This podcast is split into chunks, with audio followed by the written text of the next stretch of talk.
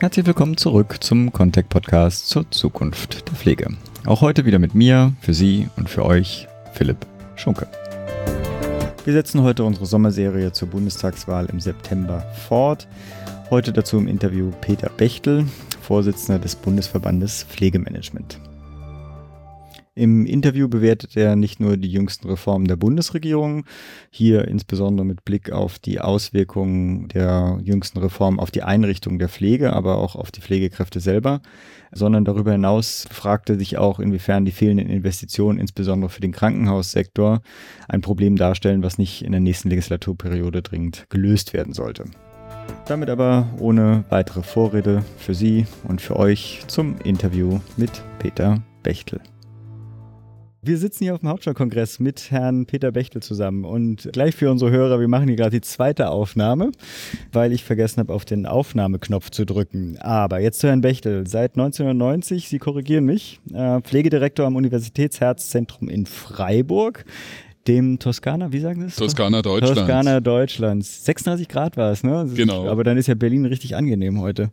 Noch dazu Geschäftsführer der Theresienklinik in Bad Krotzing und aber dafür sitzen Sie heute hier, Vorsitzender des Bundesverbands Pflegemanagement. Herr Bechtel, schön, dass Sie da sind. Schön, dass ich Sie interviewen darf. Vielen Dank. Wir haben bestimmt einige Hörer, die zwar den Namen Bundesverband Pflegemanagement schon mal gehört haben, die sich aber vielleicht nicht ganz konkret was darunter vorstellen können. Wollen Sie zwei Sätze dazu sagen, was Sie tun, was Sie machen, wer Sie sind? Mhm. Bundesverband Pflegemanagement, Vereinigung der leitenden Pflegekräfte, äh, vorzugsweise aus dem Topmanagement heraus, sogenannten Topmanagement, also sprich Pflegedirektion, Pflegedienstleitung, sind insgesamt äh, immer so um die knapp äh, 1000 Mitglieder, die bei uns im Verband organisiert sind, überwiegend äh, schätzungsweise 85, 90 Prozent aus dem Klinikbereich, etwa 10 Prozent aus dem ambulanten Bereich und aus dem langstationären Bereich heraus. Dann auch Einzelmitglieder, also wir reden von Menschen. Nur Einzelmitglieder, es gibt keine institutionellen Mitglieder, sondern nur Einzelmitglieder. Und die Intention ist natürlich, äh, sowohl im politischen Kontext, gesellschaftlichen Kontext, aber auch äh, beispielsweise gegenüber der Deutschen Krankenhausgesellschaft einfach die Position des Pflegemanagements nochmal klar zu legen, klar zu vertreten nach außen hin. Und ein weiterer Punkt auch, äh, sagen wir, Handlungsempfehlungen, ich würde es mal so fürs äh, Tagesgeschäft, so würde ich es mal nennen, zu entwickeln. Rausziehen könnte ich da beispielsweise jetzt die Broschüre IT in der Pflege die ganz äh, von einer Expertenkommission äh, auch aus dem Pflegemanagement heraus aber auch ein Teil aus der Industrie heraus, wie zum Beispiel jetzt Vertreter von LEP, die sich äh, über LEP, LEP, ja, Leistungserfassung in der Pflege, okay, das kommt mhm. aus der mhm. Schweiz, und die sich jetzt über einige Sitzungen getroffen haben, die aber auch viel so Telefonkonferenzen und so abgehalten haben und quasi jetzt so eine Broschüre entwickelt haben, die zu einer fundierten Entscheidung auch führen soll, wenn IT-Systeme eingeführt werden sollen, wenn sie weiterentwickelt werden sollen, um da einfach auch so den Fokus Pflege nochmal stärker drauf zu setzen. Und ein zweiter Punkt, der zweite Broschüre, das Thema Gesellschaft braucht Pflege, mhm. äh, die auch so ein Stück weit Zukunftsperspektiven entwickelt, jetzt im gesellschaftlichen Kontext, im politischen Kontext. Das sind so, glaube ich, immer ganz wichtige mhm. Punkte, die da auch jetzt in den vergangenen Jahren entstanden sind. Äh, für die Hörer, ähm, die beiden Broschüren werden wir verlinken und dann in die Shownotes äh, mhm. packen, damit man auch schnell mal rankommt. Äh, ich würde es aus meiner Sicht ist es richtig zusammengefasst, die Pflege aus der Praxis quasi für die Praxis Angebote zu schaffen, als aber auch Impulse für die Politik dann zu, äh, zu bieten. Genau. Aus diesem Grunde sitzen Sie auch dann hier, nämlich die Frage, wir sammeln ja ein bisschen die Branchenvertreter, die Fachleute aus der Branche ein, um einen Rückblick, um eine Einschätzung äh, der politischen Entwicklung der letzten Jahre nochmal zu geben, sprich Pflegestärkungsgesetze, die da äh, äh verabschiedet wurden, und gleichzeitig sozusagen eine, äh, ein Wunschpaket auf der einen Seite oder auch ein Forderungspaket für die nächste Bundesregierung zusammenzufassen. Mhm. Sind jetzt viele Fragen, vielleicht einfach mal sozusagen Rückblick erstmal, Pflegestärkungsgesetz. Pflegestärkungsgesetz, äh, ich sag äh, nicht jetzt unbedingt mein, mein mhm. Spezialthema. Ich denke, diese PSG 1, 2 und 3, die jetzt ja auch alle umgesetzt sind, die ja auch mit der Neudefinition äh, des Pflegebedürftigkeitsbegriffs einhergehen, aus meiner Sicht richtige und wichtige Entscheidungen, insbesondere auch, wenn man jetzt jetzt die Seite der Leistungsempfänger, also sprich der Pflegebedürftigen beziehungsweise deren Angehörigen auch sieht, dann sind da sicherlich wichtige Schritte auch äh, jetzt gegangen worden, sind gesetzlich verankert worden. Ich sage jetzt mal die Sicht äh, oder die Seite der Leistungserbringer, sprich der professionellen Pflegenden, die ist da sicherlich noch nicht mhm. in ausreichendem Maße auch äh, berücksichtigt worden. Da gibt es sicher auch äh, für die Zukunft noch Nachholbedarf. Was uns extrem beschäftigt, ist das Thema generalistische Ausbildung, mhm. das ganze Gesetzgebungsverfahren, das aus meiner Sicht ja zum politischen Geschacher dann auch geworden ist in der Vergangenheit. Ich würde es mit dem orientalischen Basar da auch ein Stück weit vergleichen. So nach dem Motto, gibst du mir die Versandhandelsapotheken, gebe ich dir die generalistische Ausbildung, mag vielleicht jetzt äh, etwas pointiert, etwas überzogen sein. Aber wenn man, äh, ich, aus meiner Sicht ist das auch ein einmaliger Vorgang, dass im Prinzip die Bundesregierung geschlossen das Gesetz äh, beschließt auf, oder das Gesetz auf den Weg zu bringen, mit, also einheitlich, einstimmig. Und dass dann auch, äh, also die Fachministerien das nochmal äh, auch inhaltlich begründen. Und dass dann in der Folge das im Prinzip aus aus mir nicht nachvollziehbaren Gründen äh, so völlig nochmal zer zerlegt wird und äh, quasi jetzt äh, sogenannte Kompromisslösung gefunden wird, die dann 2020 irgendwann in Kraft treten soll und das teilweise von den Verbänden dann auch zwar nicht als Erfolg gefeiert wird, aber als guten Anfang. Ich kann das nicht nachvollziehen. Aus meiner Sicht ist das auch berufspolitische eindeutige Niederlage, weil von dem, was ursprünglich gewollt wurde, bleibt so gut wie nichts mehr übrig. Vielleicht gehen wir ganz kurz einen Schritt zurück. Ich bin mir gar nicht sicher, ob alle Hörer wissen, was damit gemeint ist. Also es ist im Prinzip die gemeinsame Ausbildung aller Pflegefachberufe. Genau. Unter einem Dach, also genau. Altenpflege, Kindergartenpflege und die Erwachsenenpflege.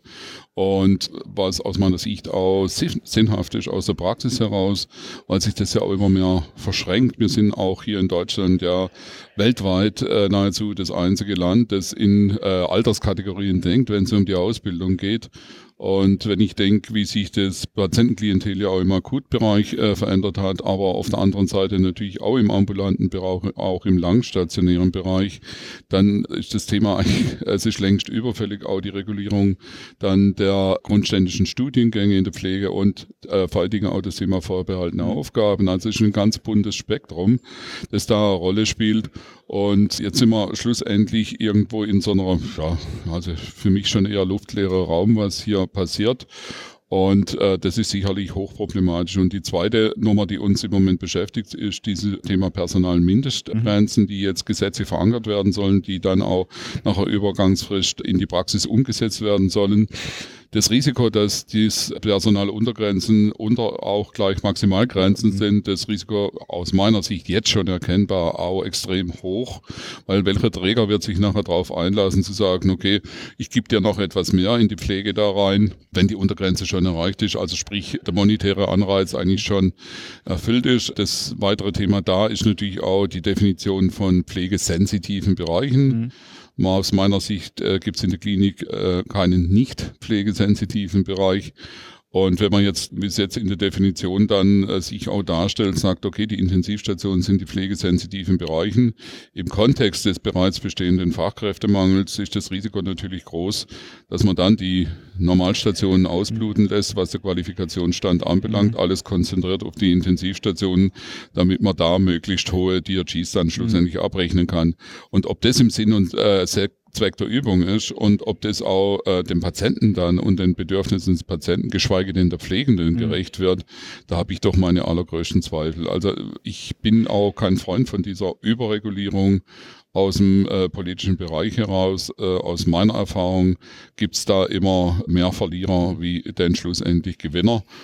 Und ich habe ja schon mal das Thema mit Hygiene auch angebracht. Es gibt Hygienevorschriften, Gesetze und dergleichen mehr ohne Ende. Kein Mensch fragt, wie sie dann in der Praxis umgesetzt werden. Kaum gibt es einen Hygieneskandal, fragt man immer noch nicht, wie ist die Umsetzung, sondern schreit sofort, es muss so alles verschärft werden, es müssen neue Gesetze her.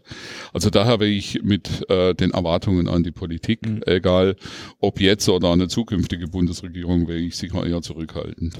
Was könnten denn aber dann Lösungsvorschläge sein? Also ich glaube, in gewisser Weise sind ja einige Regelungen, die äh, angedacht oder tatsächlich umgesetzt wurden, in gewisser Weise auch eine, ein Akt der Hilflosigkeit. Ne? Also Personaluntergrenzen äh, aus Verzweiflung, dass man den Fachkräftemangel vielleicht auch sonst nicht in, also sozusagen, man wird ihn dadurch auch nicht Herr werden. Wir alle mal in den Griff.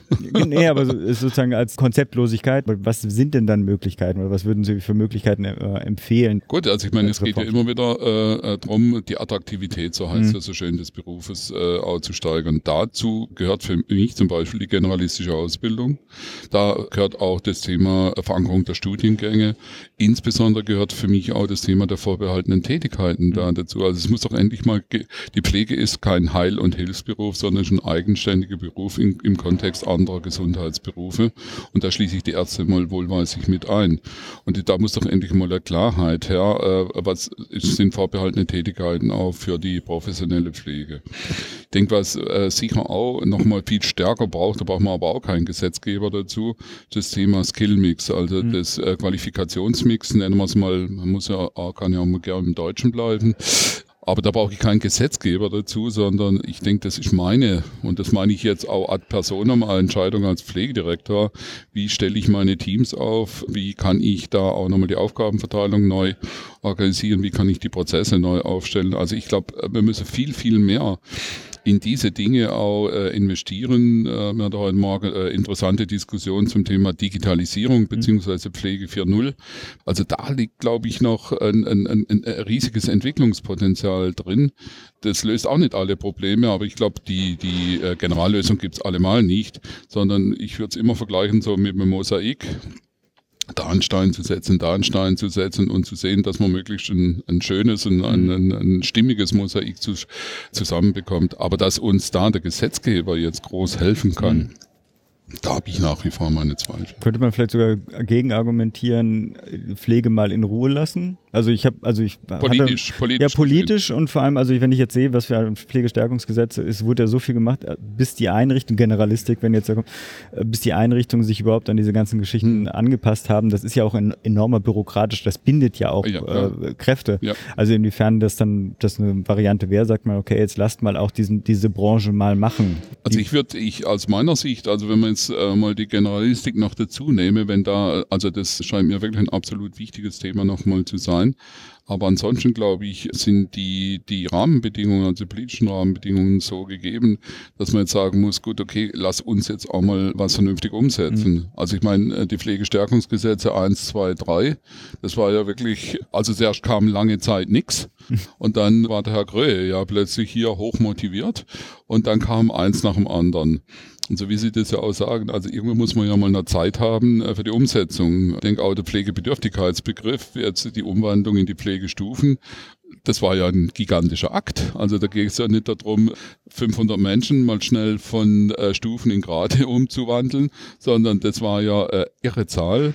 Dann äh, war ja die Frage nach den, wie geht es jetzt, wie kommen die Bescheide bis hin, also es war ja vielfältig und ich würde sagen, man kann ja, natürlich muss man die Dinge auch weiterentwickeln, das ist ja keine Frage, aber ob es immer so dieser Ausschuss zack, zack äh, sein muss, da habe ich einfach meine Zweifel. Äh, ein Thema, was dann vielleicht dann doch der entweder der landespolitischen oder auch der bundespolitischen äh, Intervention bedarf, ist ja auch die Frage der Investitionen oder mhm. vielmehr der fehlenden äh, Investitionen. Mhm. Da nochmal ein Statement zu das Statement eigentlich äh, ganz klar. Es gibt äh, in allen Bundesländern dank des Föderalismus ja diesen Investitionsstau, äh, insbesondere im Klinikbereich.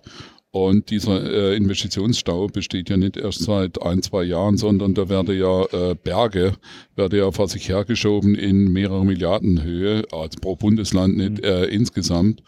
Und es äh, gibt irgendwie keine Lösung für dieses Problem. Das Land schiebt es dann am Bund, der soll sich jetzt mal um das Thema kümmern, der schiebt es Obwohl es eine Landesverpflichtung eigentlich gibt, dafür zu sorgen. Ganz klar über die Gesetzgebung geregelt. Aber diese, diese Verschiebebahnhöfe oder dieser Ping-Pong-Effekt, mhm. der setzt ja immer wieder ein.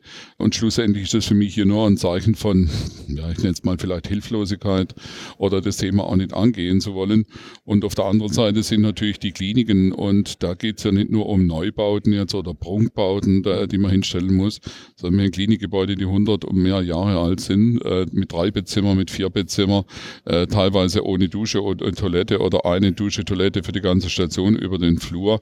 Und bei unserem hochentwickelnden Gesundheitssystem, insbesondere auch im medizinischen Bereich, und das meine ich auch so mhm. anerkennend, aber dann auf der anderen Seite von der Infrastruktur her, äh, ja, ich überziehe es jetzt mal, mittelalterliche Bedingungen anzubieten, also da klafft die Lücke auseinander. Und wenn man mal die Ergebnisse der Kliniken, die auch rote Zahlen schreiben, mal betrachtet und wird da die Investitionsfinanzierung mal rausnehmen oder, oder auch die verdienten Abschreibungen, dann wären wir bei der überwiegenden Zahl der mhm. Klinik wären wir im, nicht im roten Bereich, sondern man wäre im schwarzen Bereich. Und das muss uns doch eigentlich äh, irgendwo zu denken geben, dass da was nicht stimmt. Und ständig aus dem, aus dem normalen Krankenhausbetrieb, aus den Erlösen auch noch abzuziehen. Ja, mit dem Personal. Für die Investitionen. Und dann, genau, irgendwo geht's dann am Personal raus. Mhm. Und da geht's natürlich immer vorzugsweise am Pflegepersonal raus. Mhm. Also das ist einfach ein Riesenproblem. Und das kann auf Dauer kann das auf keinen Fall so weitergehen weitergehen. Da gibt es aber auch keinen konkreten Vorschlag vom Bundesverband oder von Ihnen persönlich, ja gut, also, wie der nächste äh, Schritt sein sollte? Also äh, entweder man geht dann wirklich über auf die monistische Finanzierung, das wäre die einzige Möglichkeit, politisch natürlich sehr unpopulär. Mhm. Oder man findet jetzt äh, wirklich mal eine Regelung und sagt, gut, okay, also irgendwo muss dieser Investitionsstau ja mal mhm. abgearbeitet werden, stellt da im Prinzip einen Maßnahmenplan auf und vor allen Dingen hinterlegt den auch mit einer Zeitschiene. Also bis zum St. Nimmerleinstag kann das so nicht weitergehen, weil es kommt ja jedes Jahr wieder was was dazu. Also ich meine, die Kliniken werden ja nicht jünger oder die Gebäude werden nicht besser, sondern von Jahr zu Jahr kommt ja wieder mehr dazu. Also das heißt, die Bugwelle, mhm. die man da schiebt, die wird ja immer größer. Herr Bechtel, wollen Sie noch was ergänzen? Ich denke, äh, soweit habe ich hoffentlich die Dinge mal angebracht, die auch so von Seiten des Bundesverbandes Pflegemanagement im Moment wichtig sind, die uns bewegen und die natürlich auch die Kolleginnen und Kollegen in der Praxis bewegen. Genau. Und ich empfehle auch nochmal die Website anzugucken, die auch da, alles kommt in die Shownotes rein. Herr Bechtel, herzlichen Dank. Danke auch. Wenn Sie Kommentare zu unseren Interviews oder auch zu unserem gesamten Podcast haben, freuen wir uns natürlich sehr auf Ihr Feedback. Kontaktieren können Sie unser Team entweder über Twitter unter contact mit c GmbH oder auch einfach via E-Mail an redaktion.contact.de. Natürlich freue ich mich auch persönlich auf Ihr Feedback. Sie erreichen mich entweder über Twitter über @pschunke oder auch via E-Mail an p.schunke@contact.de. Alle weiteren Informationen und Möglichkeiten, auch diesen Podcast zu abonnieren, finden Sie auch auf unserer Website unter podcast.konzepte.info. Zu guter Letzt freuen wir uns natürlich auch über Sternchen, Bewertungen und Feedback auf iTunes und Co. Herzlichen Dank für Ihr und euer Interesse und auf bald.